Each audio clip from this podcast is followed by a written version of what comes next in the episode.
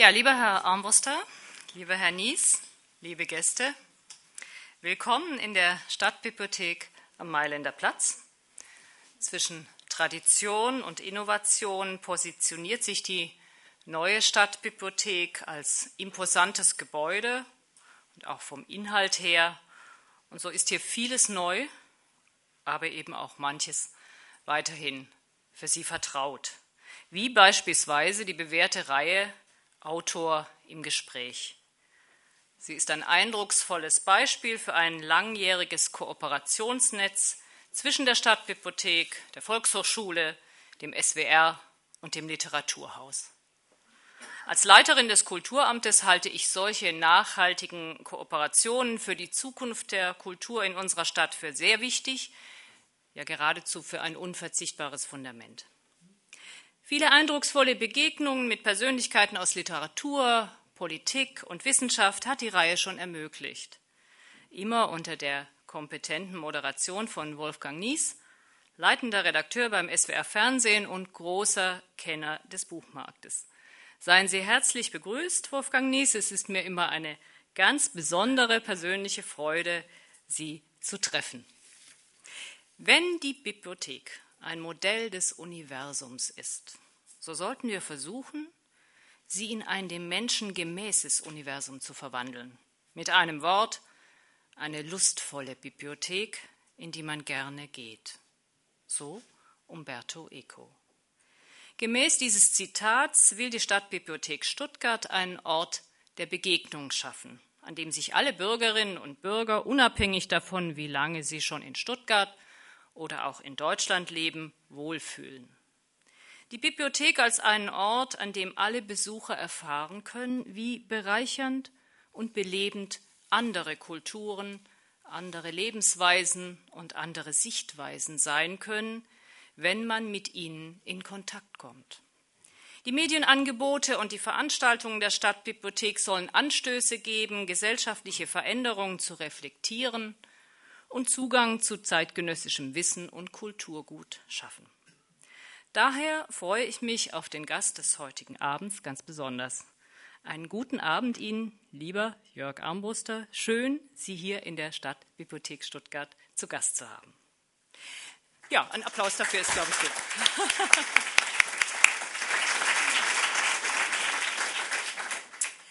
Jörg Armbruster, meine Damen und Herren, gilt äh, salopp gesagt als unser Mann im Nahen Osten, der uns in der ARD über die neuesten Entwicklungen in den dortigen Krisengebieten auf dem Laufenden hält.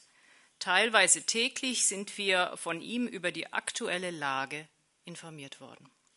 In seinem Buch Der arabische Frühling analysiert Jörg Armbuster nun mit der ganzen Erfahrung des langjährigen Korrespondenten die Situation und die Perspektiven ausführlicher.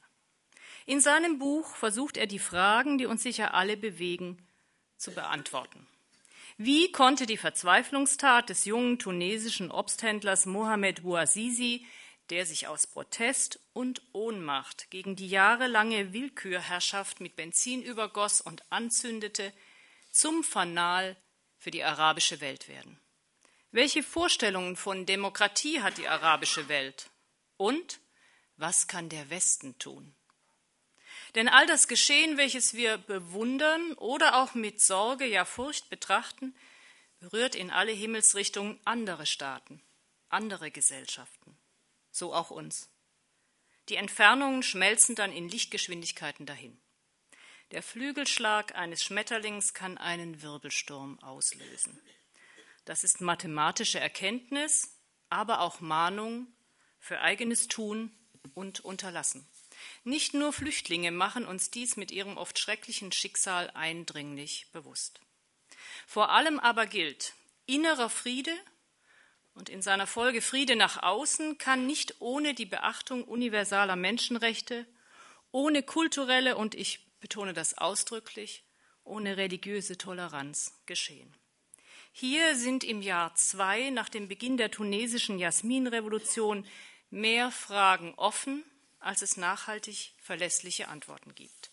Offen vielleicht mehr noch als in Tunesien, in Libyen, Ägypten, in Staaten auf der arabischen Halbinsel, in Syrien natürlich, dem Irak und dem Iran. aber dennoch eben offen. Und das steht für große Möglichkeiten an Entwicklung und Weite des Denkens und der Erkenntnis.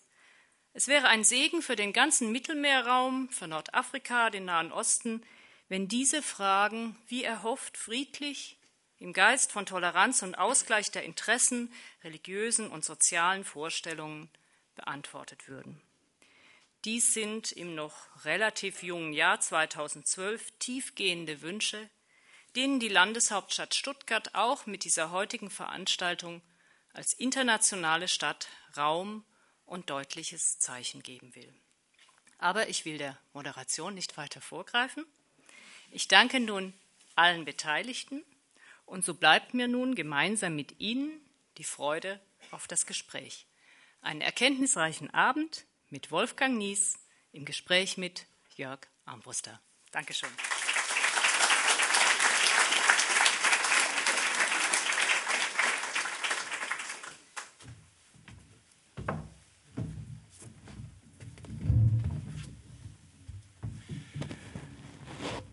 Ganz herzlichen Dank, Frau Laubwitz-Aulbach. Äh, wunderschönes Grußwort, schöne Situation, in die wir insgesamt gebracht werden heute Abend hier. Säßen wir jetzt in einem Fernsehstudio, würden wir uns natürlich siezen, weil wir keinem Fernsehzuschauer begreiflich machen könnten, warum wir uns duzen.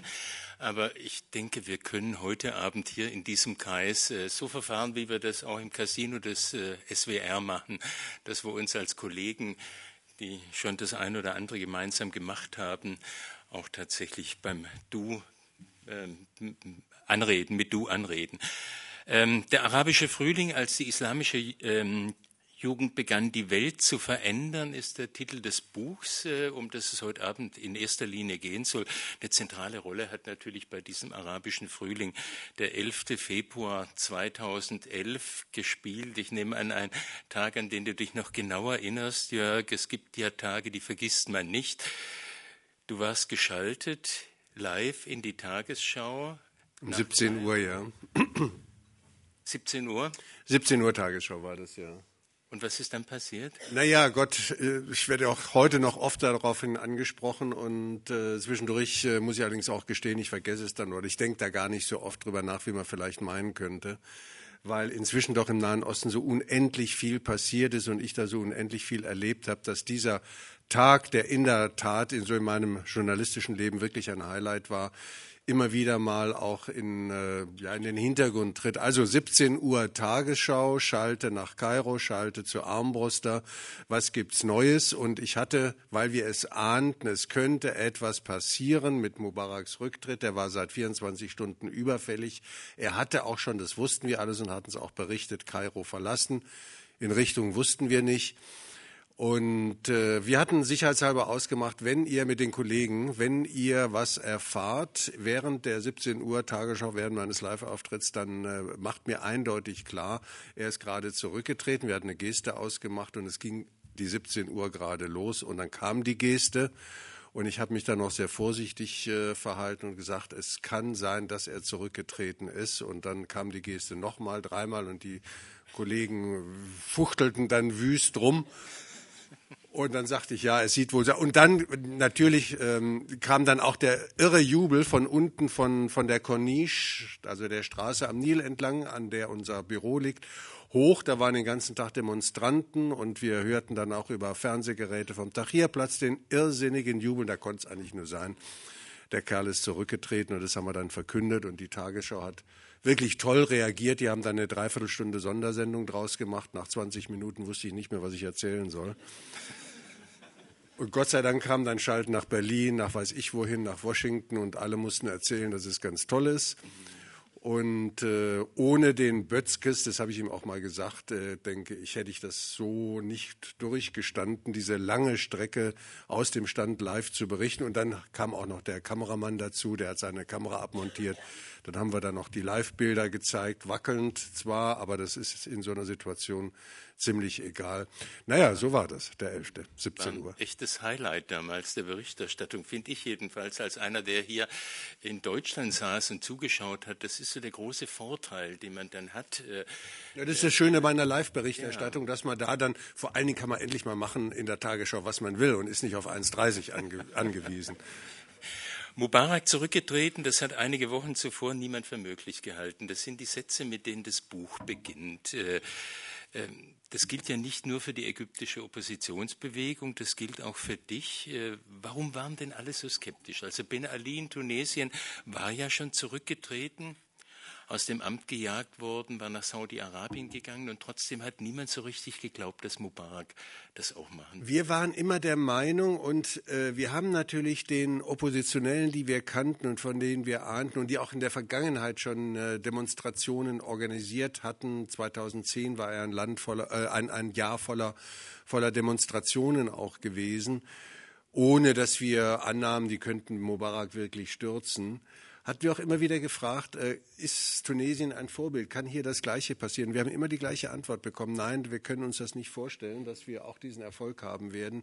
Der ägyptische Sicherheitsapparat ist viel effizienter als der tunesische und äh, die ägyptischen Geheimdienste sind viel effizienter. Die wissen, was wir wollen. Wir wissen gar nicht, was die immer machen, aber die wissen vermutlich, was wir machen. Und das Abhörnetz von Internet und Telefon das ist, funktioniert alles viel besser als in Tunesien. Deswegen hat eigentlich keiner wirklich damit gerechnet.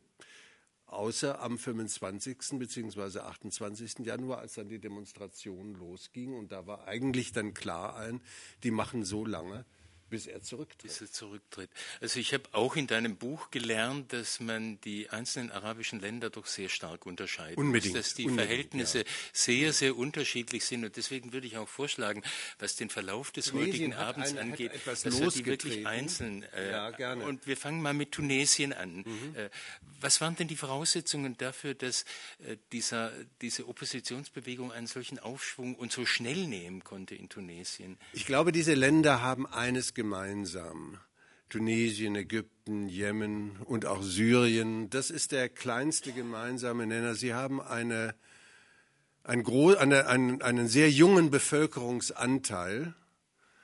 Ich weiß es nicht genau, es sind, glaube ich, 30, 40 Prozent sind äh, äh, Tunesier, Ägypter, Jemeniten, Syrer unter 30 Jahre alt.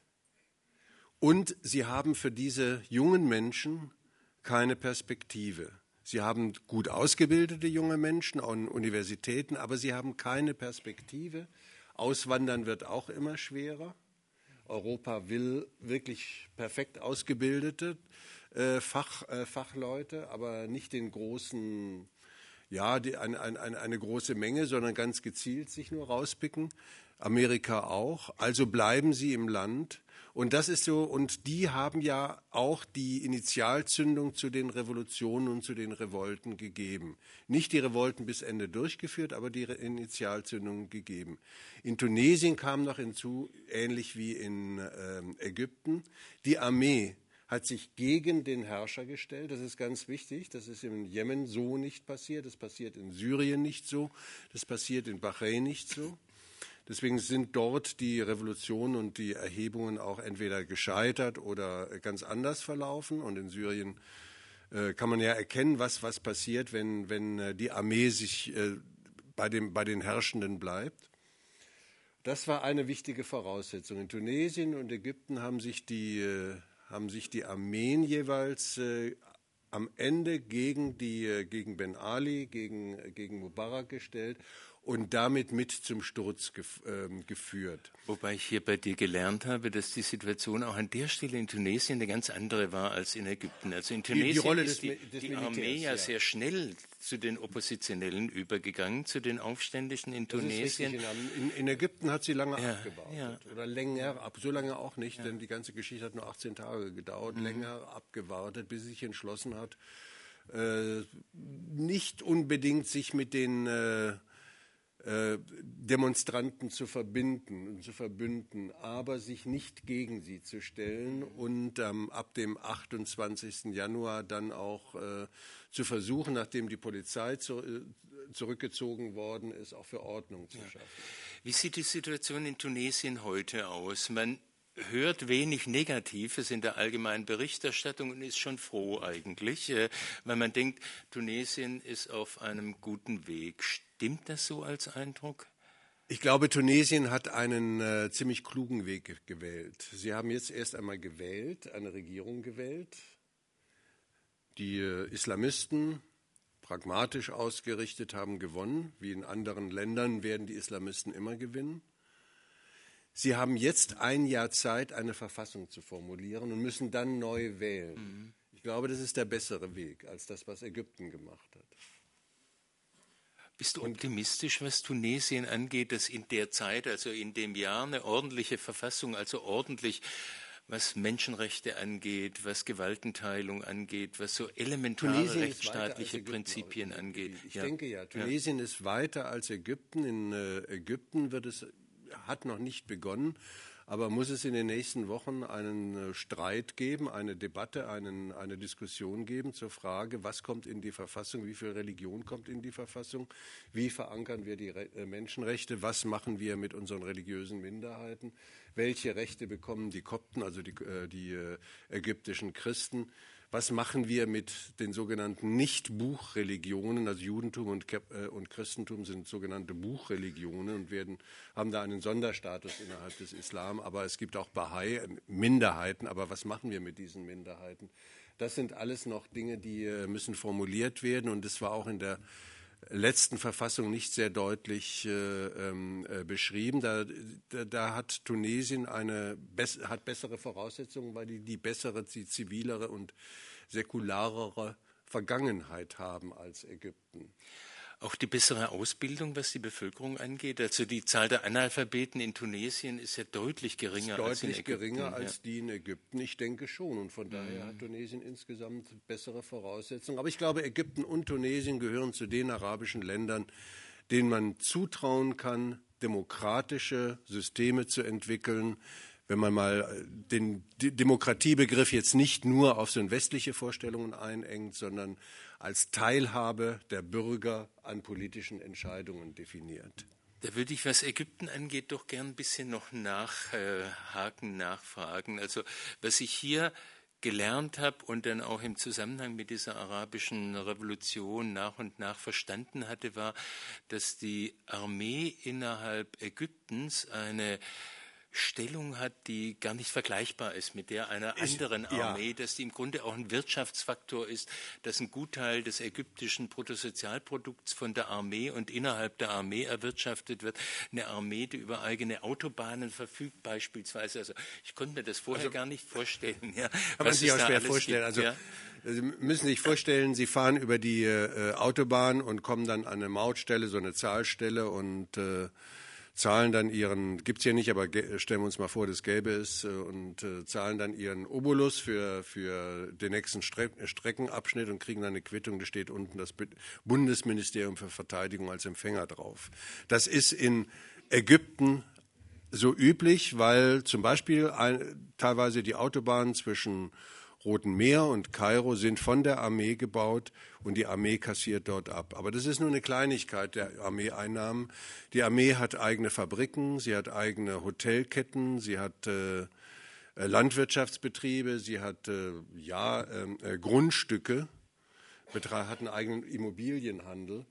Die Armee ist, äh, gehört zu den reichsten Unternehmen Ägyptens und es wird gerechnet, es weiß niemand so genau, aber es wird ausgerechnet, dass ungefähr 20 Prozent des Bruttosozialprodukts in Ägypten von Armeeunternehmen erwirtschaftet werden. Das hat damit was zu tun, dass man äh, nach dem Friedensschluss mit Israel die Armee ruhig halten wollte und ihr da ein neues, ein, ja, eine Art äh, Spielplatz äh, geboten hat. Und außerdem bekommt die Armee pro Jahr äh, noch 1,3 oder 1,4 Milliarden Dollar von den Amerikanern ausbezahlt.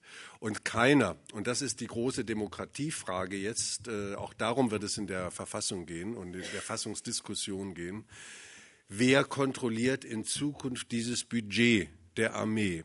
Die Moslembrüder drücken sich da sehr vage aus. Moslembruderschaft hat die Mehrheit in, dem, äh, in der verfassungsgebenden Versammlung, auch im Parlament. Aber sie drücken sich vor einer klaren Antwort. Aber es ist natürlich entscheidend, äh, dass ein Parlament über das die gesamte Budgethoheit eines Landes verfügt, also auch genau weiß, was mit dem Geld geschieht, das die Armee auf welchen Wegen auch immer einnimmt. Und die Armee, das Militär, sträubt sich natürlich mit Händen und Füßen dagegen, dass äh, sie ihr Budget offenlegen muss. Es wird dann gesagt, dann haben die Israelis Vorteile davon, welche weiß ich nicht, aber es wird dann mit Sicherheit, mit, dem, mit nationaler Sicherheit begründet, aber mit dem Argument äh, kann, äh, kann, kann jedes Argument in Ägypten totgeschlagen werden. Es gab ja unmittelbar vor den Parlamentswahlen, die ja in drei äh, Etappen mhm. abgelaufen sind in Ägypten, auch die Befürchtung, dass Militär eskaliere sehr bewusst die Situation, um diese Wahlen zu verhindern. Ich habe, weil ich die Rolle der Armee damals so wahrgenommen habe, dass sie erst im letzten Moment eigentlich auf die Seite gegangen ist, von der sie vermutet hat, dass sie die Auseinandersetzung gewinnt, das damals auch für plausibel gehalten. Ich weiß nicht, ob Sie wirklich die Wahlen verhindern wollten. Ich mhm. glaube, Sie haben durch diese Auseinandersetzungen, die ja provoziert worden mhm. sind, bewusst provoziert worden sind, äh, die Wahlen sehr stark beeinflusst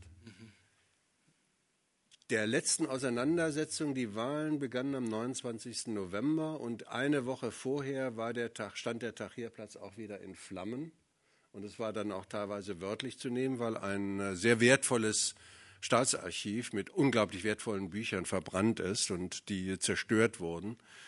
Wer dafür verantwortlich ist, weiß man bis heute noch nicht genau. Und ein, äh, ähm, ich glaube, das Finanzamt, kann man sich jetzt darüber freuen, das Finanzamt, glaube ich, auch oder die Finanzbehörde auch äh, angezündet wurde Jedenfalls äh, gab es auch wieder bei diesen, in dieser einen Woche 30 oder 40 Tote auf Seiten der Demonstranten. Und äh, ich glaube, meine Interpretation dieser, äh, dieser äh, Sache war, dass die Demonstranten dort in eine Falle geraten sind. Eine Falle, die vielleicht sogar die Armee aufgestellt hatte. Denn vor diesen Demonstranten war veröffentlicht worden, die Armee verlangt Sonderrechte in einem zukünftigen Ägypten. Mhm.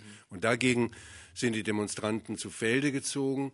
Es war aber gleichzeitig auch bekannt, dass Ägypten Ruhe haben wollte, Ruhe haben brauchte, wirtschaftliche Entwicklung haben brauchte und nur die Parteien dann am Ende wirklich gewinnen konnten bei den Wahlen, die diese Ruhe versprochen hatten. Und das waren die Moslembruderschaft und das waren auch die Salafisten. Und das Ergebnis hat ja dann auch gezeigt, dass äh, sie am meisten Stimmen bekommen haben, nicht nur wegen dieser letzten Unruhen, aber ich glaube, das hat mit dazu beigetragen. Mhm. Man stochert ja, wenn man hier in Mitteleuropa auch als interessierter Zeitgenosse sitzt, so ein bisschen im, im Nebel bei den ganzen Geschichten. Ich schaue mir an, dass der ägyptische. Wir oft auch.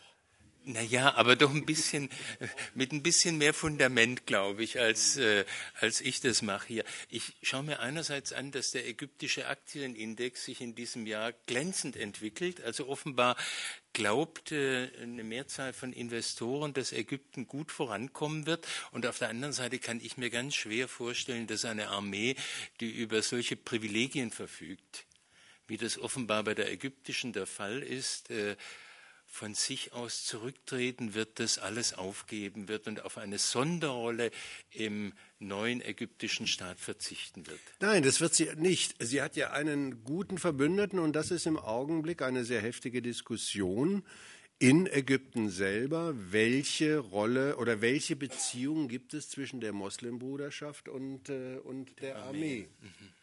Und da hatte ich jetzt vor kurzem in einer großen ägyptischen Zeitung noch äh, gelesen, die, die Bürger merken allmählich, die Moslembruderschaft stellt sich nicht so konsequent gegen die Armee, wie sie es eigentlich immer angekündigt hatte sondern es ist, da sie auch die Mehrheit in der verfassungsgebenden Versammlung von 100 äh, Mitgliedern hat, äh, halte ich es äh, für nicht ausgeschlossen, dass der Armee diese Sonderrechte weiterhin zugesprochen werden und äh, die Armee dann in ihrer privilegierten Stellung bleibt. Ich bin sicher, sie wird in die Kasernen sich zurückziehen.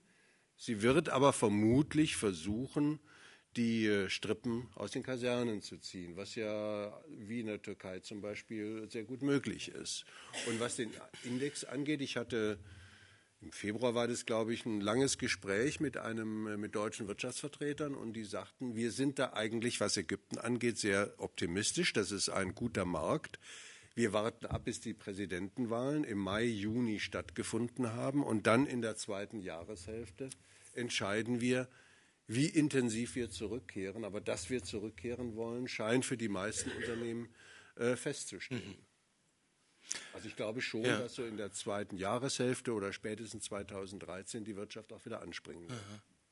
Kommen wir zu Libyen. Ganz andere Situation. Äh, war die Situation vorher auch schon ganz anders?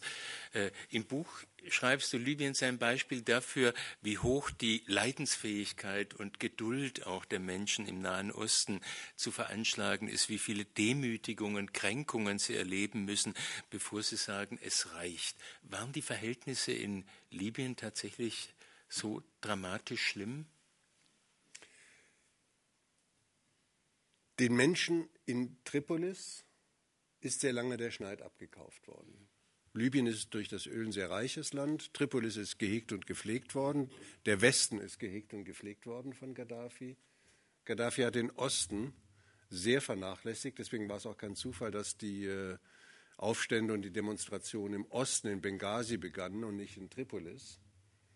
Einige Städte haben dann sich relativ schnell angeschlossen, aber dort sind dann Anfang äh, des letzten Jahres am 17. Februar sind die Aufstände oder die Demonstrationen losgegangen. Im März waren die Aufstände in den westlich, westlichen Stadt, äh, äh Städten von Libyen niedergeschlagen, Astabia zum Beispiel. Und, ähm, äh, pardon, Assisia zum Beispiel. Und äh, der Osten ist vernachlässigt worden und ähm, der Osten hat offensichtlich schon sehr lange etwas geplant gehabt keine Aufstände, nicht in der Hoffnung, Gaddafi stürzen zu können, denn daran hat keiner in Wirklichkeit geglaubt, aber sich in irgendeiner Form zur Wehr zu setzen. Und als dann die Aufstände in Tunesien losgingen, in Ägypten losgingen und die merkwürdigen Reaktionen von Gaddafi kamen, der sagte ja, was Tunesien angeht, jetzt seid mal nicht so undankbar, ihr Tunesier, Ben Ali kann doch noch bis 2013 regieren und hat dann wohl auch an sich gedacht. Äh, da hat das Fernsehen, da hat Al Jazeera, der arabische Nachrichtenkanal, eine ganz entscheidende Rolle gespielt. Denn äh, so haben mir die äh, Libyer in Benghazi das damals erklärt. Denn über äh, Al Jazeera, das man nicht verbieten kann, weil man dann sonst Satellitenschüsseln verbieten müsste. Und das ist auch in einem äh, autoritär regierten Land wie Libyen nicht möglich. Ähm, da haben die eine ganz entscheidende Rolle gespielt, und zwar in dem Sinne, dass sich erstmal viele sagten, das schaffen wir nie. Und dann war der Anlass der 15. Februar, da war schon sehr lange eine Demonstration geplant von Opfern eines äh, Massakers, das 96 stattgefunden hatte in, in dem Gefängnis Abu Slim bei Tripolis. Damals waren über 1200 oder 1300 politische Gefangene umgebracht worden, weil die den Aufstand ge äh, gewagt hatten. Und die Angehörigen hatten für den 15. Februar auf alle Fälle schon sehr, seit Monaten einen eine Demonstration geplant. Und aus der ist dann die Demonstration am 17. Februar losgegangen. Also im Osten gab es schon diese Unruhen.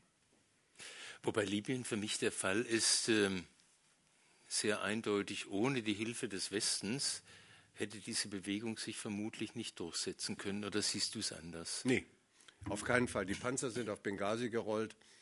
Und ähm, die, die, die Menschen in Benghazi hatten nichts in der Hand, um die Panzer äh, zu stoppen. Mhm. Ich war selber im März in Benghazi gewesen, äh, pardon, im April, und habe gesehen, dass dann die Panzer, die dann die NATO abgeschossen hat und zerstört hat, in den Vororten von Benghazi schon standen. Also es war wirklich im allerletzten Augenblick, dass dort ein Blut, Blutbad äh, verhindert worden ist. Denn das wäre die Konsequenz gewesen. Und deswegen halte ich zum Beispiel auch die Entscheidung der Bundesregierung für falsch, sich an diesem Einsatz nicht zu beteiligen.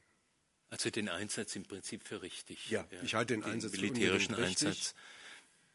Und äh, es wäre Gaddafi wäre heute wahrscheinlich noch im Amt, wenn dieser Einsatz nicht gekommen wäre. Und auch in den nächsten Monaten hätten die Rebellen wahrscheinlich nicht gewonnen und nie äh, Gaddafi aus Tripolis vertrieben, wenn nicht die NATO gewissermaßen als Luftwaffe der Rebellen äh, funktioniert mhm. hätte. Und ich glaube auch, da, dass der große Vorwurf, den die Russen der NATO machen, die, sie sei über ihre Kompetenz hinausgegangen, stimmt. Sie haben mehr gemacht als nur Zivilisten geschützt, denn das war ja der Auftrag der, dieses NATO-Einsatzes. Ihr dürft nur Zivilisten schützen und dürft nur fliegen, wenn Zivilisten gefährdet sind. Und äh, die NATO-Oberkommandierenden haben halt überall Zivilisten gesehen. Muss Syrien dafür bezahlen, dass die NATO in Libyen mehr gemacht hat, als das Mandat eigentlich hergab? Ja und nein.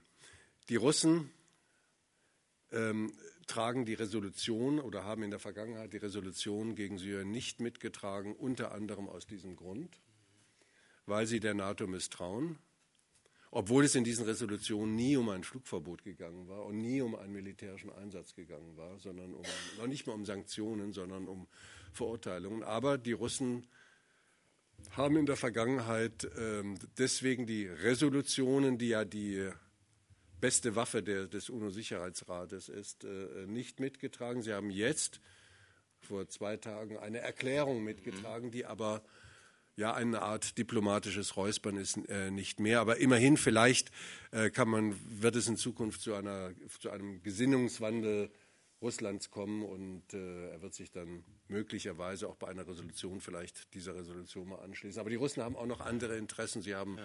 Militärstützpunkt in Tartus.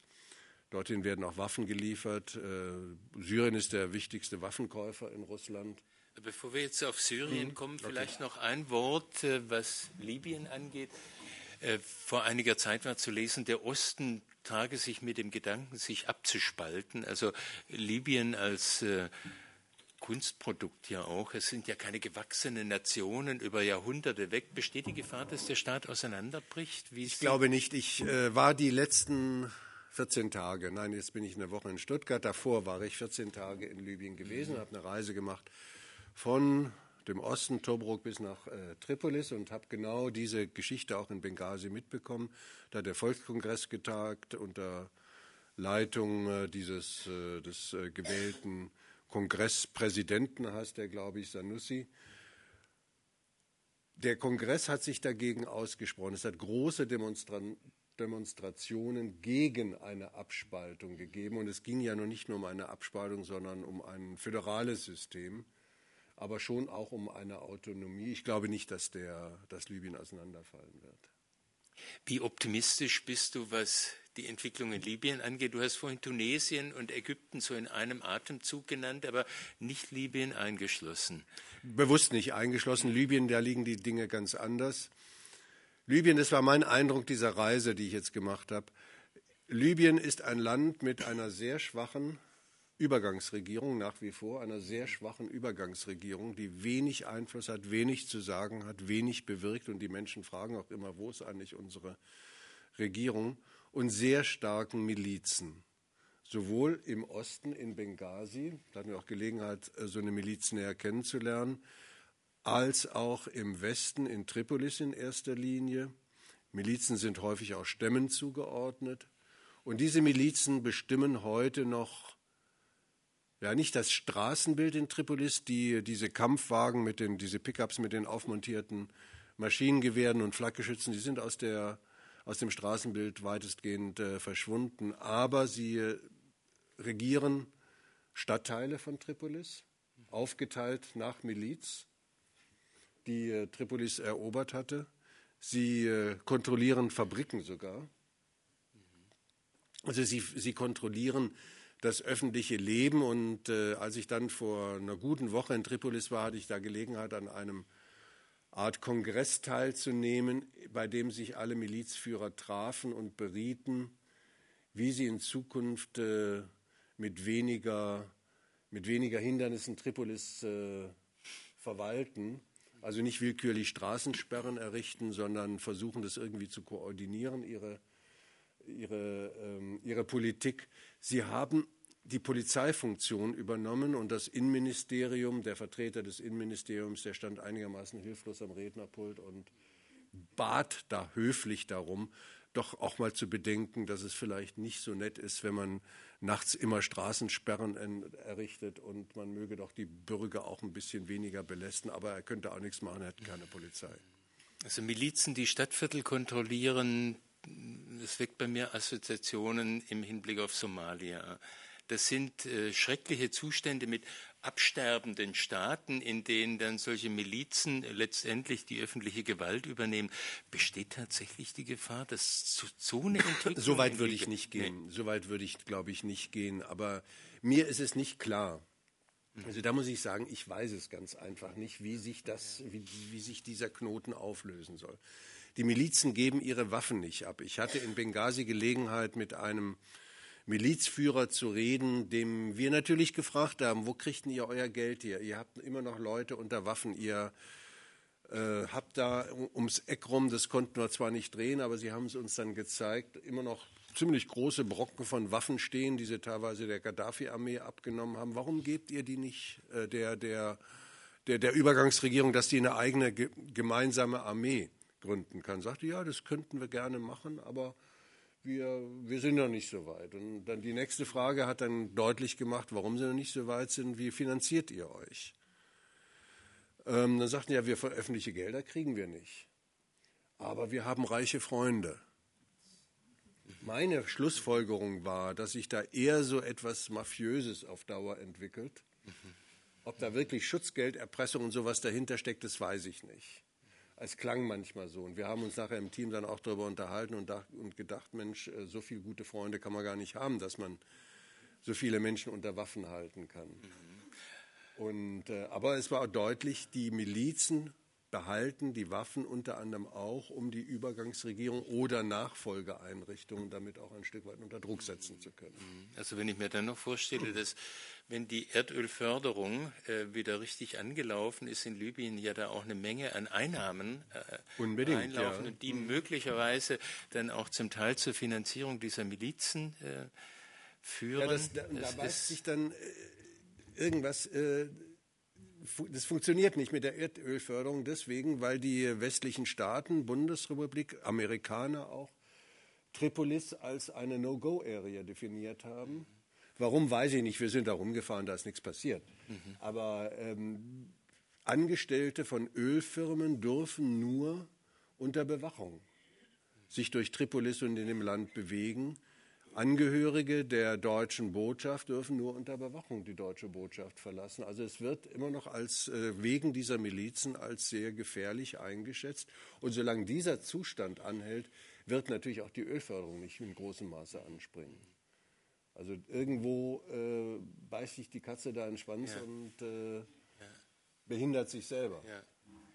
Kommen wir zu Syrien. Ähm dem Land, das im Moment am ehesten noch die Schlagzeilen beherrscht, weil ja dieses Massaker, das im Grunde das Assad-Regime an den Oppositionellen verübte, bei uns allen irgendwie sehr, sehr negative Gefühle auslöst, weil man den Eindruck hat, irgendwas müsste man doch tun und zugleich sieht man, man kann eigentlich nichts tun. Was unterscheidet die Situation in Syrien von der in den anderen Ländern, über die wir jetzt bisher geredet haben? Naja, dass es dort äh, sehr unkoordinierte, seit einem Jahr sehr unkoordinierte Aufstände gibt, sicherlich, dass äh, auch der syrische Nationalrat alles andere als ein, mit einer Stimme spricht. Das ist jetzt auf der Oppositionsseite, dass es äh, keine wirkliche, soweit wir das wissen, das muss ich immer mit aller Einschränkung dazu sagen, soweit wir das wissen, keine wirkliche Koordination gibt zwischen den äh, lokalen Koordinationskomitees, so heißen die, äh, die die äh, Aufstände versuchen äh, einigermaßen zu koordinieren. Und dass das Regime mit einer unglaublichen Brutalität mhm. gegen diese Aufständischen vorgeht, die ich in keinem anderen arabischen Land in diesem Maße so beobachtet habe im letzten Jahr. Was ist ähm, davon zu halten, dass immer wieder davon die Rede ist, da wird ein Stellvertreterkrieg auch geführt? Also man will den Iran schwächen, also Saudi-Arabien beispielsweise äh, als äh, Gegenspieler des Iran führt diese Auseinandersetzungen dann auf dem Boden Syriens? Das spielte anfangs keine Rolle, aber spielt in zunehmendem Maße eine Rolle. Denn wenn man sieht, wie verhält sich Katar, wie verhält sich Saudi-Arabien, Sie fordern strenge Maßnahmen, scharfe Maßnahmen gegen Syrien, machen sie nicht nur, weil sie äh, gerade Saudi-Arabien an, an, einer Demokratisierung des Nahen Ostens übermäßig interessiert sind, sondern äh, weil in der Tat, Und Saudi-Arabien hat ja auch angekündigt, äh, sie wollen jetzt äh, die Opposition mit Waffen versorgen. Mhm. Und das machen sie, weil sie in der Tat daran interessiert sind, den einzigen Verbündeten des Iran im Nahen Osten zu schwächen, zu destabilisieren. Und das ist nun mal Syrien und das ist im Südlibanon die Hisbollah. Das würde ich sagen, ist das äh, primäre Interesse von Saudi-Arabien und Katar. Nicht so sehr eine, eine, äh, eine, eine, Demokratisierung schon überhaupt nicht, denn dann könnten sie mal im eigenen Land anfangen. Ja. Wobei und insofern, und der Iran mischt da ganz offensichtlich, ich muss das alles äh, ein bisschen mit Anführungszeichen sprechen, auch sehr intensiv mit durch äh, Waffenlieferungen, die inzwischen über den Irak gehen, mit Flugzeugen über den Irak gehen. Und der Irak, der ja auch von einer schiitischen Regierung regiert wird, äh, gibt da auch die entsprechenden Überflugrechte, mhm. offensichtlich. Und äh, Spezialisten aus dem Iran scheinen da auch heftig mitzumischen. Und es wird auch gesagt, dass äh, Hisbollah-Kämpfer inzwischen auf der Seite der äh, syrischen Regierung eingesetzt werden. Und da insofern kann man da schon äh, dieses äh, Szenario malen, dass in, äh, ähm, wenn es so weitergeht, und das wird noch lange dauern in Syrien, das immer mehr zu einer Art Stellvertreterkrieg wird. Auch zu einem Bürgerkrieg in umfassenderem Sinn. Also was, was ich über Syrien ähm, hier auch gelernt habe in deinem Buch, ist, dass es relevante Minderheiten innerhalb des Landes gibt, die im Grunde unter dem Schutz dieses Assad-Regimes stehen. Äh, und dass diese Minderheiten natürlich befürchten, dass sie unter die Räder kommen in dem Moment, in dem das Regime fällt. Also stehen sie mit hinter dem Regime. Es ist nicht nur eine Handvoll Leute, die auf Seiten Assad stehen, sondern es sind relevante Minderheiten und damit steckt für mich auch das Potenzial zum Bürgerkrieg in all dem, was wir da haben. Ich weiß nicht, ob wir da nicht schon mittendrin sind im Bürgerkrieg. Mhm. Ich bin da gar nicht so sicher. Mhm. Und, äh, aber die Minderheiten, das spielt, diese Minderheitenfrage spielt in Syrien natürlich eine ganz wesentliche Rolle. Das sind, äh, regiert wird das Land von einer Minderheit, das sind die Alawiten. Das ist eine Abspaltung von den Schiiten, eine eigene Sekte, die schiitische Ursprünge hat. Das äh, ähm, vielleicht dann gibt es die, die Drusen, die eine, eine geringe Rolle im Augenblick spielen und sehr unauffällig sind. Dann gibt es natürlich die große Minderheit der Christen, die ungefähr, ich hoffe, ich habe es jetzt richtig im Kopf, 10 bis 12 Prozent der Bevölkerung ausmachen. Und die stellen sich, ich will nicht sagen, die sind keine Verbündete von, äh, von, von äh, ähm, Bashar al-Assad, mhm. aber sie stellen sich, sie haben unter dem Schutz von Assad gelebt und sie haben Angst, diesen Schutz zu verlieren. Deswegen stellen sie sich nicht gegen die Regierung, ich habe mit äh, Christen, als ich im Dezember in Damaskus war, gesprochen. Sie sagen selber, wir sind mit manchem nicht einverstanden und wir wollen eine Demokratisierung, aber wir lehnen die Aufstände und die Demonstrationen ab, weil wir nicht wissen, wie das Ganze enden wird. Und das ist die große Frage, wie sich das Ganze ändert. Und es wird immer unübersichtlicher, je länger diese Demonstrationen dauern. Denn diese große Angst vieler Christen, die mir immer wieder begegnet sind, ist, dass es, äh, wenn Assad tatsächlich stürzt, es zu Rachefeldzügen kommt. Zu Rachefeldzügen an den Alawiten selber von Sunniten, denn die große Mehrheit, äh, denn der, der Auf, die Aufstände selber werden von der, von, von der sunnitischen Mehrheit in erster Linie getragen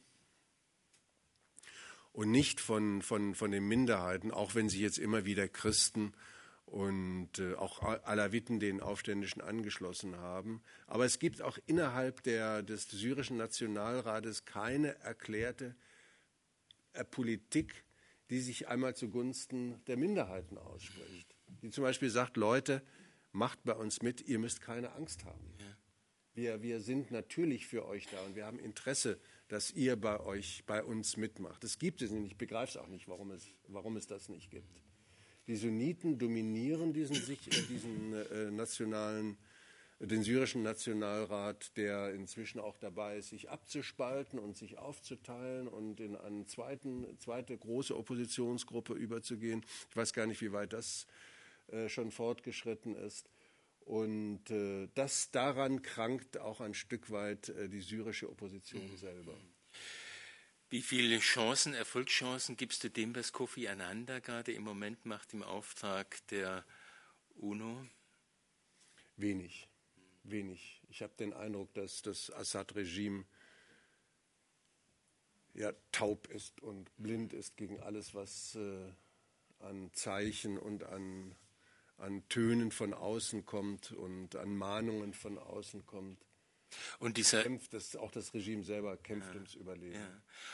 Und dieser erste Ansatz einer, einer Veränderung der russischen Politik ähm, mit dieser. Kann man nur hoffen, dass es weitergeht, dass es tatsächlich jetzt nach den russischen Wahlen das Land äh, zu, zu, einer neuen Politik findet, was äh, nicht ausgeschlossen ist. Mhm. Aber ich kann mir schwer vorstellen dass, äh, vorstellen, dass die Politik so weit geht, dass Russland sich eindeutig gegen Assad erklärt.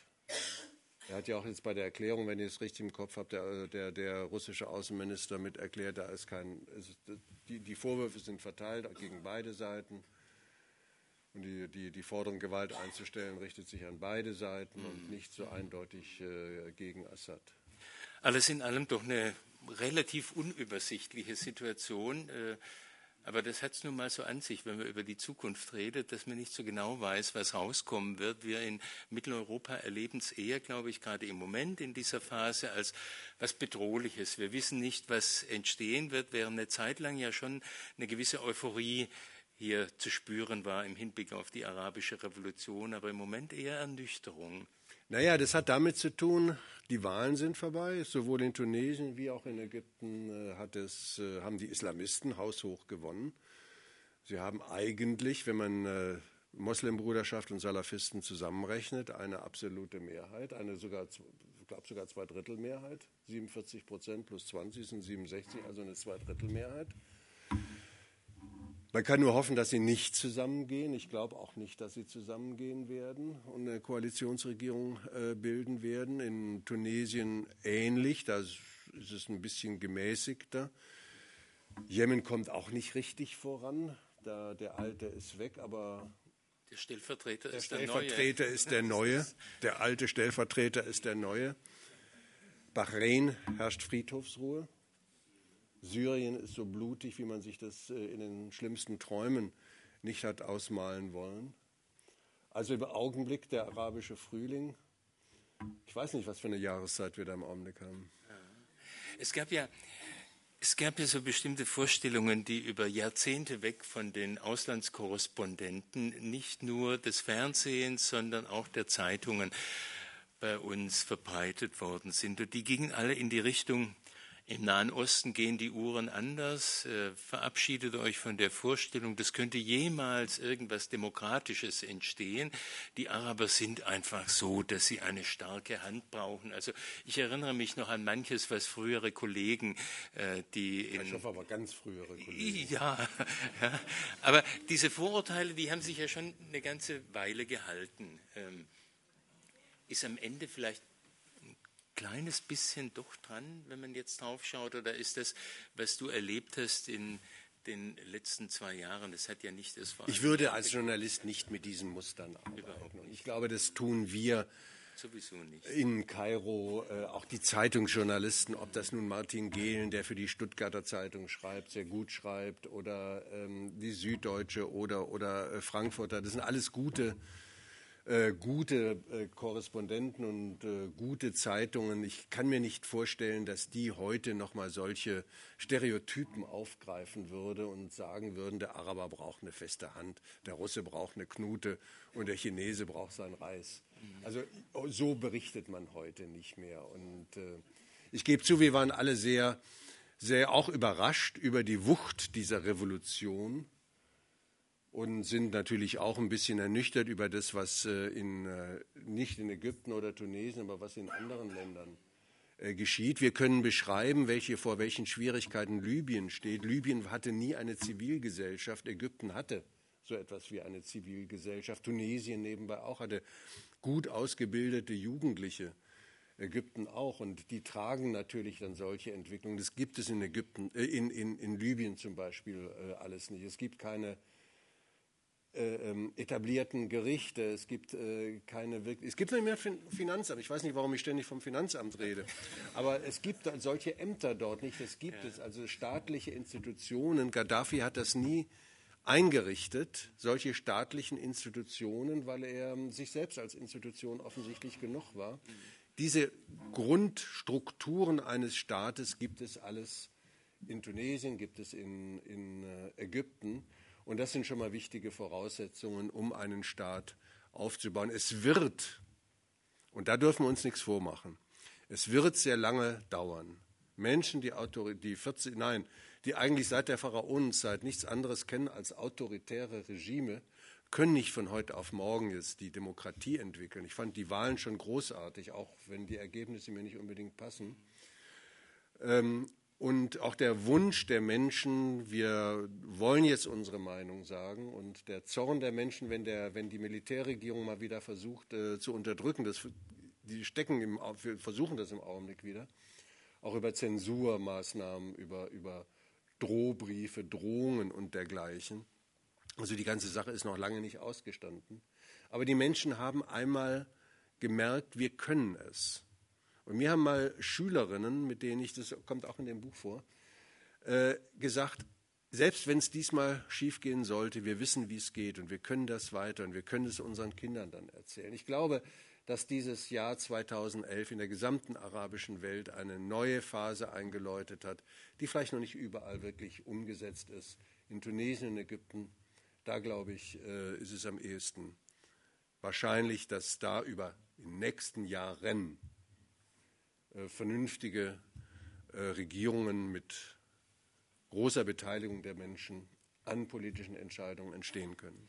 Wie groß ist denn die Enttäuschung dieser Generation Facebook? Man hat ja sehr viel davon geredet, dass diese jungen Leute mit all den Möglichkeiten, die sich da über Facebook und andere Netzwerke bieten, diese Revolution erst äh, zustande gebracht haben. Da ist sicher auch was dran, wenn man sich aber die Wahlergebnisse anschaut, sowohl in Tunesien wie in Ägypten, dann findet diese Generation Facebook da eigentlich nicht statt? Nee, die haben, das ist kümmerlich. Die alte Mubarak-Partei, die sich heute neu nennt, hat mehr als Tahrirplatz-Partei. Mhm. Das ist natürlich sehr enttäuschend für die, aber sie sagen sich auch, gut, wir haben irgendwas falsch gemacht, wir müssen uns neu aufstellen, wir müssen uns neu definieren. Niemand kann erwarten, dass äh, wir mit unseren, in der kurzen Zeit haben wir zwar Parteien gegründet, sozialdemokratische Parteien, das sind alles sehr ehrenwerte, gute Politiker, junge Politiker und Parteien, dass wir so schnell von der Bevölkerung wahrgenommen werden. Und wir müssen uns jetzt die nächsten vier, fünf Jahre wirklich neu aufstellen und bemühen und eine gute Opposition machen, auch außerparlamentarische Opposition, um äh, dann bekannter zu werden und bei den nächsten Wahlen besser abzuschneiden. Mhm. Dass die Islamisten so gut abgeschnitten haben, das hat niemanden erstaunt. Erstaunt war ich über die Salafisten, das waren die meisten. Mhm. Dass die, das sind sie ganz orthodoxe, die sich im letzten Augenblick haben aufstellen lassen und eine Partei gegründet haben. Eigentlich sagen sie, Demokratie haben wir nichts mit am Hut. Alles, was an Gesetzen gesteht, sind Gottesgesetze und wir dürfen da nicht dran rühren. Demokratie ist Gotteslästerung. Und sie sind dann trotzdem, warum auch immer, dann haben sich aufgestellt und sind dann mit großem Erfolg, auch weil sie sehr viel Geld bekommen haben, von Saudi-Arabien zum Beispiel oder Katar, haben sie dann einen ziemlich großen Erfolg gehabt. Und ich weiß, dass in einzelnen Ländern, das hat man uns erzählt, oder in einzelnen Städten, in einzelnen Wahlbezirken, ähm, da kräftig auch äh, Wahlgeschenke verteilt wurden. Und die gingen dann über den Kugelschreiber hinaus. Für mich ist das, was wir da an Berichterstattung erlebt haben in diesen letzten anderthalb Jahren, eigentlich ein Anlass, dass sich die Zeitungen die großen, aber auch die öffentlich-rechtlichen Anstalten ein bisschen auf die Schulter klopfen. Ich habe den Eindruck, dass wir im Zusammenhang mit, dieser, mit diesem arabischen Frühling, so wie du es nennst, äh, doch gesehen haben, dass das Netz an Auslandskorrespondenten, das wir da unterhalten, uns einen Blick auf diese arabische Welt ermöglicht, der so fein ist, wie wir ihn über lange Zeit nicht gehabt haben. Wie wichtig ist es wirklich vor Ort zu sein und äh, selber in Städte zu fahren, in denen was passiert, mit Menschen reden zu können? Eigentlich hast du es selbst beantwortet. Es ist unglaublich wichtig, vor Ort zu sein, um den Blick eben zu haben. Ich will nur mal ein Beispiel nennen.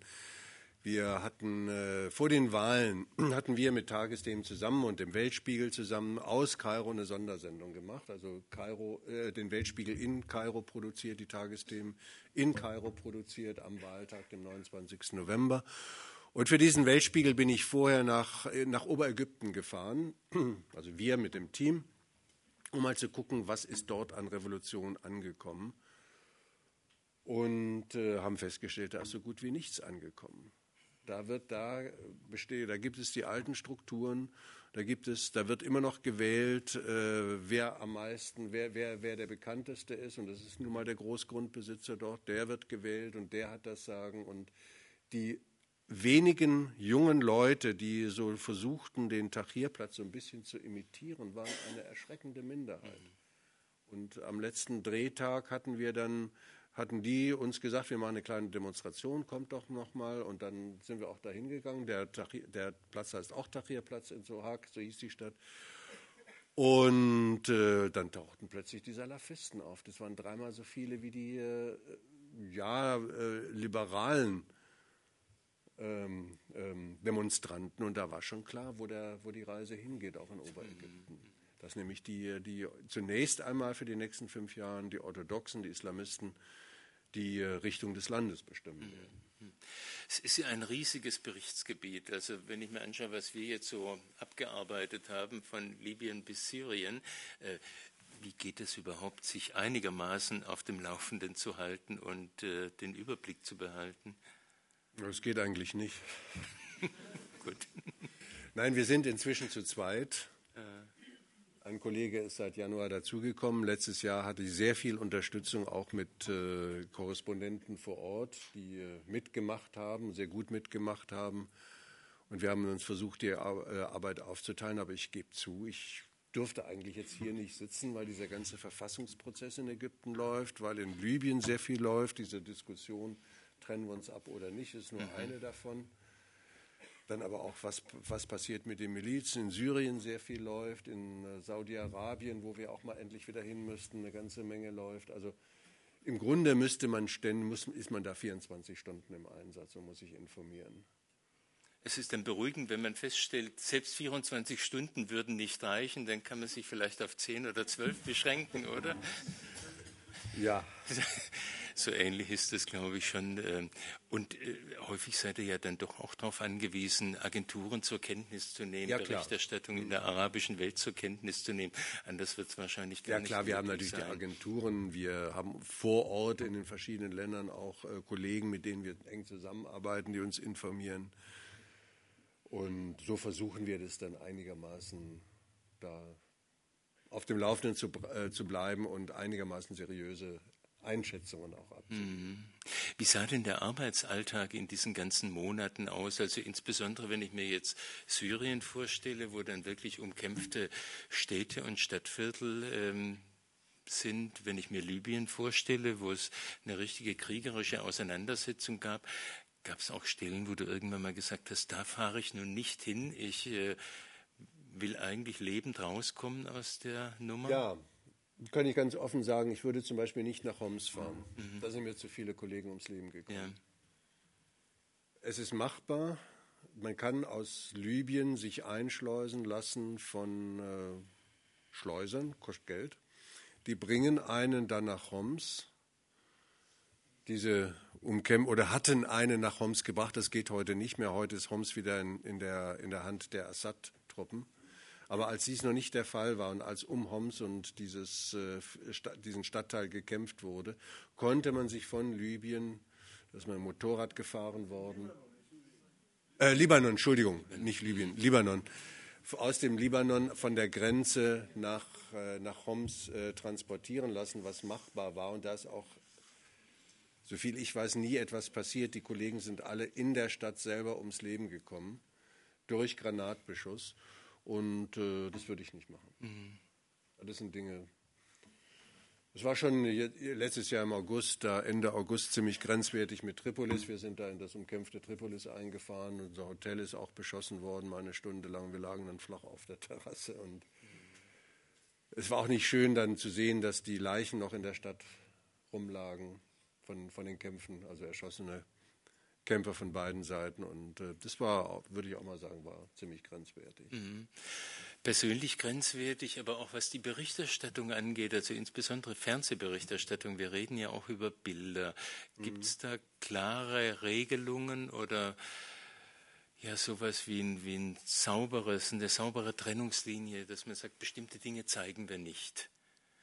Ich meine, es gibt die Diskussion zunächst mal. Und dann hat man, glaube ich, als Korrespondent doch einigermaßen im Kopf, was man als öffentlich-rechtlicher zeigen kann und was besser in der Tagesschau nicht stattfindet. Man darf nicht vergessen, in der Tagesschau gucken auch Kinder zu. Und wir haben auch immer wieder mal Briefe bekommen und gesagt, wie kommt ihr dazu, solche grausamen Bilder zu zeigen? Mein Sohn ist fast durchgedreht. Und das macht dann schon nachdenklich, dass es reicht ja auch oft, dass man Gewalt andeutet und man muss die Gewaltbilder nicht in allerletzter, schlimmster Konsequenz zeigen, auch wenn es die gibt, wenn wir die im Archiv haben. Ich habe jetzt äh, Bilder auf meiner Reise durch Libyen gesehen von, von den Kämpfen, die, die, die waren so unvorstellbar grausam. Das hätten wir, die waren in einer Fotoausstellung gezeigt. Die hätten wir nie in der Tagesschau zeigen können und zeigen wollen auch, mhm. weil, weil sie auch nichts Neues belegen und nichts Neues beweisen. Grausamkeit lässt sich schon sehr früh erkennen. Mhm. Und da muss man nicht und dann den nächsten Schritt auch Es gibt auch eine Grenze zum Gewaltvoyeurismus, der da. Es gibt auch, auch den ja. Gewaltvoyeurismus, den wir auch nicht äh, mhm. bedienen wollen. Mhm. Was können wir, wenn wir politisch werden, nochmal zum Schluss, was können wir in Europa dazu beitragen, dass die Entwicklung eine positive Tendenz nimmt? Ich bin bei der Frage immer ganz geneigt zu sagen, am besten nichts. Mhm. Aber das ist natürlich zu einfach. Man kann eine, eine ganze Menge machen. Und die Ägypter sagen selber, wir kommen ohne euch nicht aus. Wir lassen uns nicht reinreden, was wir, ich fange fang mal mit dem an, was man besser nicht macht. Reinreden, mhm. Vorschriften machen, zu sagen, ihr müsst die und die wählen, auf keinen Fall. Das darf alles nicht sein. Was man machen kann, oder durch Geld unter Druck setzen, Ägypten hatte lange Schwierigkeiten vom Internationalen Währungsfonds Kredite aufzunehmen. Sie muss es aufnehmen, weil einfach die, die äh, Wirtschaftslage zu schlecht ist.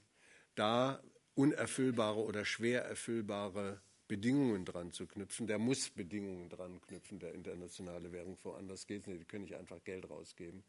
Aber es dürfen keine unerfüllbaren Bedingungen oder schwer erfüllbaren Bedingungen sein. Und alles, was nach Demütigung aussieht, was nach Unterdrückung aussieht, ist tödlich in, im, im, Nahen Osten bei arabischen Ländern, weil sie durch kolonialistische Erfahrungen noch äh, so viel an Vorbehalten gegenüber dem Westen mitbringen, dass da der West, Westen ziemlich behutsam umgehen muss. Was er machen kann, ist in Bildung investieren, ist in Schulen investieren, ist in Krankenhäuser investieren, ist in solche Infrastrukturmaßnahmen in, investieren, in, in, Straßenbau zum Beispiel investieren. Das ist ein großes Feld, das äh, dramatisch vernachlässigt worden ist von, den, von dem alten Regime. Wobei Bildung ja schon ein schwieriges Feld sein kann. Also wenn ich mir jetzt vor Augen halte, dass die Konrad-Adenauer-Stiftung Völlig in, richtig, ja. in Kairo Schwierigkeiten hatte. Ja.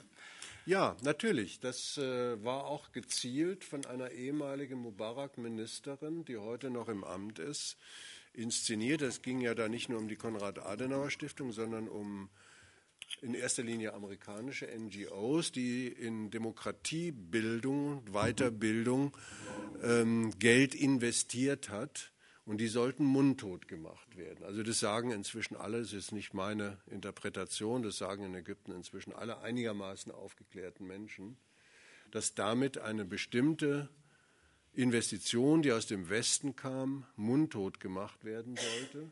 Unter anderem eben auch die Konrad-Adenauer-Stiftung, aber komischerweise zum Beispiel nicht die Friedrich-Ebert-Stiftung oder Naumann-Stiftung, die genau das Gleiche nur auf anderen Feldern gemacht haben. Es sollte wohl ein Exempel statuiert werden und da hatte die Konrad-Adenauer-Stiftung ein ziemliches Pech, dass sie halt dran war. Ich bin ziemlich sicher, es hätte genauso gut die Friedrich-Ebert-Stiftung äh, treffen können. Und äh, das dahinter steckte aber diese vom Militärrat eingesetzte Regierung und möglicherweise der, der Militärrat selber. Und ich denke, so etwas muss, stützen sich auf Gesetze, NGO-Gesetze, also Gesetze, die das, äh, die das Arbeiten von Nichtregierungsorganisationen im Land regeln. Und dass solche Gesetze einfach vom Parlament hinterfragt werden müssen und neu formuliert werden müssen, wenn man es überhaupt braucht. Also ich habe es in erster Linie, aber wie gesagt nur aus der Ferne hier gedeutet. Aber es ist völlig richtig, äh, Bildung, aber das wir ist wollen dann nicht, dass ihr uns reinredet in ja, die Inhalte ja, ja. dessen, was wir da machen. Wobei da auch ägyptische ähm, Nichtregierungsorganisationen mit von betroffen waren, die mit den Ausländern amerikanischen und äh, der Konrad-Adenauer-Stiftung eng zusammengearbeitet haben. Und das Drama ist eben, dass über die inzwischen gar keiner mehr redet und die kaputt gemacht werden, weil die eben im Land so gut wie keine Lobby haben. Probates Mittel sind ja oft intensive wirtschaftliche Beziehungen, um Dinge voranzubringen. Äh, wie ist es in dem Fall? Wäre es für die ganzen Länder des arabischen Frühlings hilfreich, wenn es intensivste Kontakte in die Europäische das Union Das Wichtigste habe ich vergessen, Arbeitsplätze schaffen. Arbeitsplätze. Das geht nur durch, durch, durch äh, wird gute wirtschaftliche Beziehungen. Ohne Arbeitsplätze bricht das Ganze zusammen. Es sind Jugendliche, die dort den Aufstand geprobt haben. Es sind heute noch auch islamistische Jugendliche und andere Jugendliche, die, die, äh, die darauf warten, eine Ausbildung zu bekommen. All das muss dann das, das, muss geschehen, damit äh, sich diese Systeme auch stabilisieren können. Wenn es nicht äh, keine neuen Arbeitsplätze gibt, dann bricht das auch alles wieder in sich zusammen und dann kann es auch sehr leicht wieder zum Ruf nach einem starken Mann kommen. Also wenn, wenn jemand, wenn der Vater seine Kinder nicht ernähren kann, kein, kein Essen auf den Tisch bringt, dann nützt die schönste Demokratisierung nichts. Also das sind wir sehr ernsthaft, denke ich, gefragt. Ja, unbedingt, unbedingt, Union. ja. Ja. Mhm. Was mir am meisten Sorge macht, ist gerade im Moment, muss ich gestehen, dieser ganze Konflikt zwischen Israel und dem Iran, weil ich den Eindruck habe, das ist so ein Pulverfass, in dem wir uns da bewegen, das jeden Moment hochgehen kann und dass all das, was wir an arabischer Demokratiebewegung jetzt erlebt haben, an Veränderungen erlebt haben, mit einem Schlag zunichte machen kann. Ich weiß nicht, ob das zum, alles zunichte machen kann. Das, äh, Soweit würde ich vielleicht noch nicht gehen, aber ich gebe zu, mir bereitet es auch eine wahnsinnige Sorgen, diese Entwicklungen mhm. zwischen Iran und Israel, weil da zwei Parteien gegenüberstehen, die, äh, glaube ich, sich in eine Situation manövriert haben, dass sie fast kaum noch an einem Krieg vorbeikommen. Mhm. Netanyahu redet da ganz offen drüber. Und es scheint für Netanyahu mehr eine Frage des Wanns als des Obs zu sein.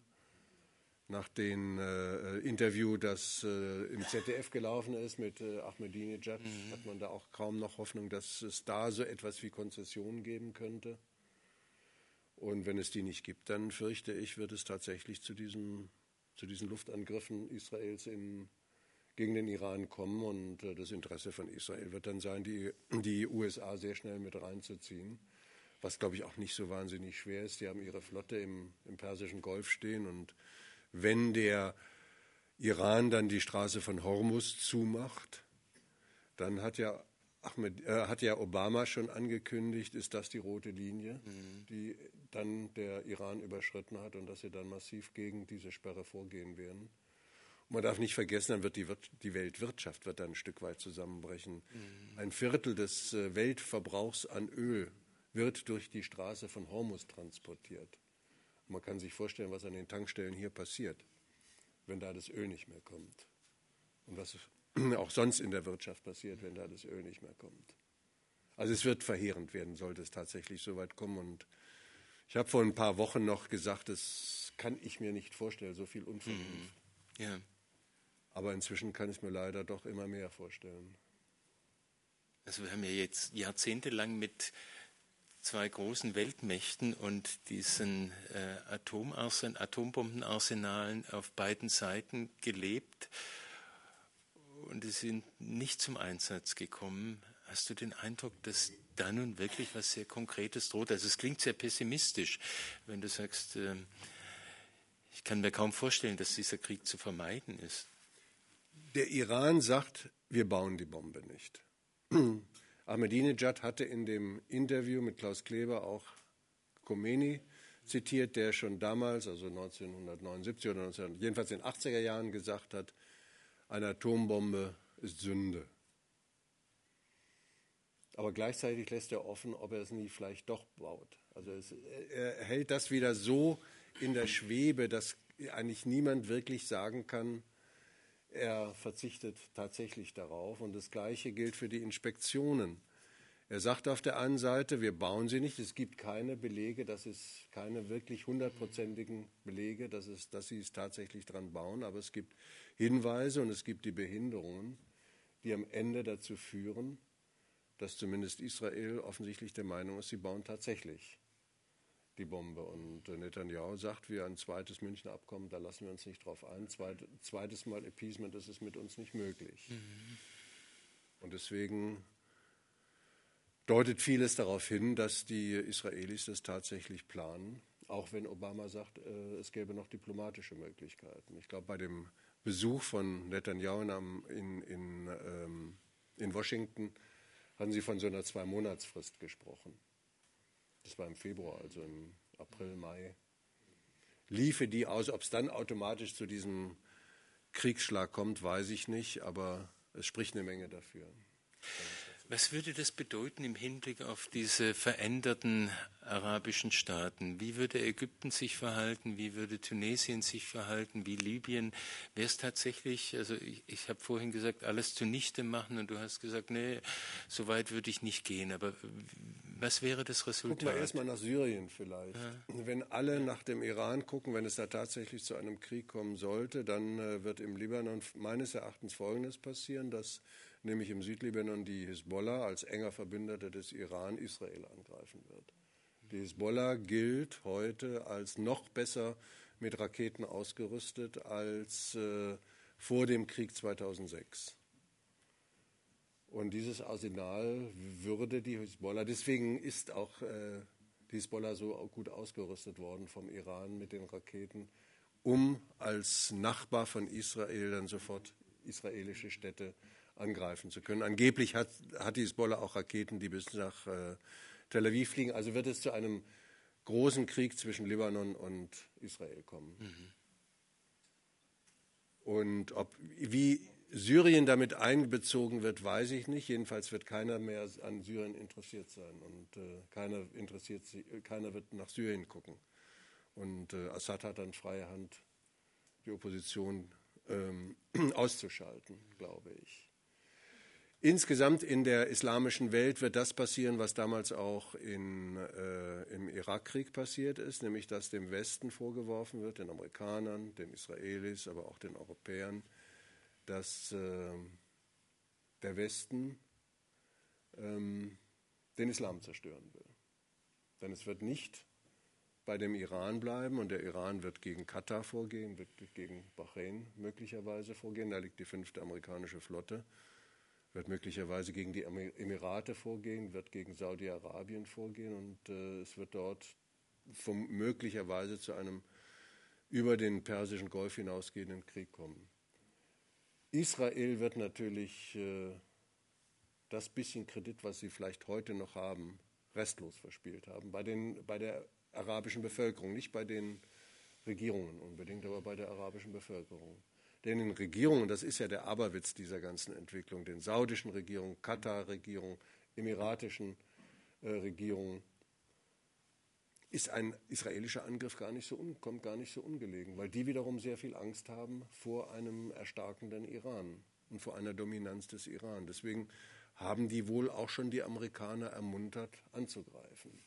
Also dass solche, solche äh, Zitate von Regierungsmitgliedern gibt es auch. Nur die Bevölkerung wird, und da gebe ich dir recht, die Bevölkerung wird sich wahrscheinlich, ob sie sich gegen die Regierung stellt oder das alles nur in der geballten Faust in der Tasche oder in der Galabea mit sich ausmacht, das weiß ich nicht. Aber die, das Verhältnis zwischen Osten, dem Nahen Osten und dem Westen wird ähnlich wie da damals im Irakkrieg auf dem Gefrierpunkt sich zubewegen. Mhm. Und der Terrorismus wird zunehmen wieder. Eindeutig, der Terrorismus wird zunehmen. Ich hatte ja gehofft, dass wir irgendeine Art von optimistischem Ausblick äh, zu hören kriegen, ja, aber es waren offenbar die falschen Fragen, die ich gestellt habe. Jetzt stelle ich zumindest, das lassen wir jetzt einfach mal so stehen, die politische Situation, die eine noch, was deine persönliche Entwicklung mhm. angeht. Es war ja auch in der Zeitung zu lesen, dass du Ende November diesen Posten in Kairo dann räumen wirst. Das heißt, du hast Muss das jetzt sein? viel Zeit, Bücher zu schreiben. Ja, das ist richtig. Und da wird noch einiges kommen an Büchern. Naja, ob einiges, das weiß ich noch nicht. Ich werde mich jetzt mal versuchen, an einem Buch, also das ist auch mit dem Verlag verabredet, zu diesem komplizierten Verhältnis zwischen dem Westen und dem Nahen Osten. Das ist äh, eins, was mich auch immer wieder bewegt, weil ich da eben als Westler, ich habe ja auch eine westliche Brille auf und sehe sehr viele durch die Brille, aber versuche auch immer so ein bisschen mir so die Perspektive der arabischen Menschen ähm, nicht anzueignen, aber die zu verstehen. Von daher interessiert mich dieses Thema sehr und äh, da, das soll nächstes Jahr dann auf den Markt kommen sind wir gespannt und äh, dann sehen wir uns wieder mit dem neuen Buch. Jetzt mal herzlichen Dank fürs Gespräch.